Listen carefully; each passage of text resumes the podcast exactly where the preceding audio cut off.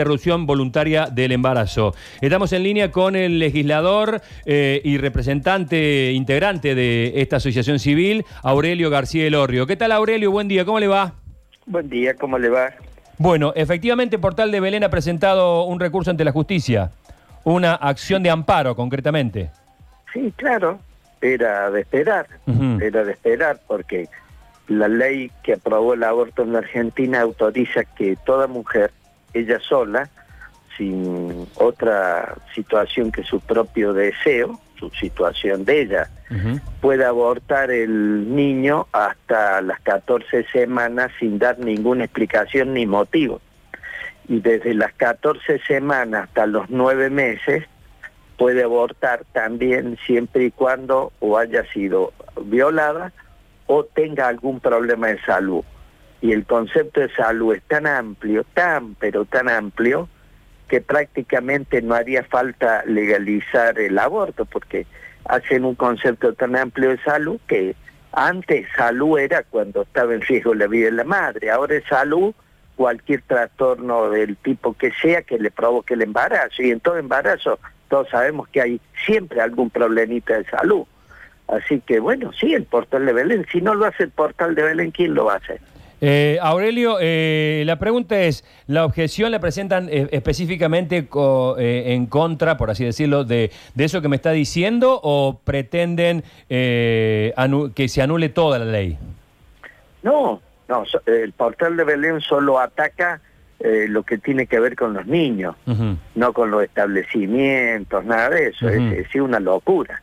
Fíjese, Zuliani, que yo eh, el otro día he llegado a la conclusión que con esta ley está más protegida una tortuga del campo, un cuis, que un niño en este país. Es una locura lo que hemos hecho.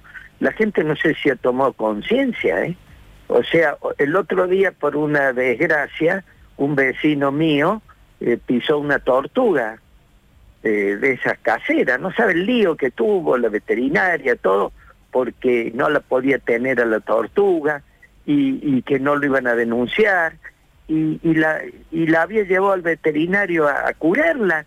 Y ahora un niño en, esta, en este país, cualquier persona, su madre puede decidir eh, si no lo si no desea tenerlo no lo tiene y se acabó la historia algo algo raro nos ha pasado.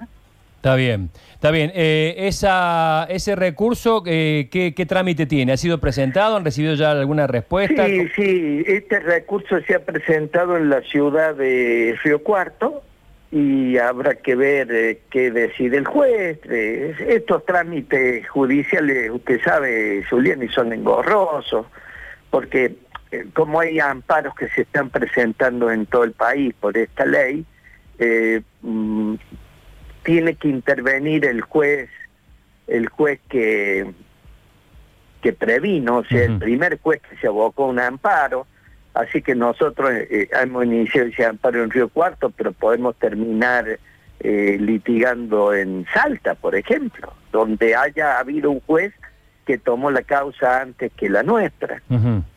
Y van a ser procedimientos largos, pero era esperado, esto era esperado, absolutamente esperado que tenía que ser así, no, no se podía aceptar de otra forma.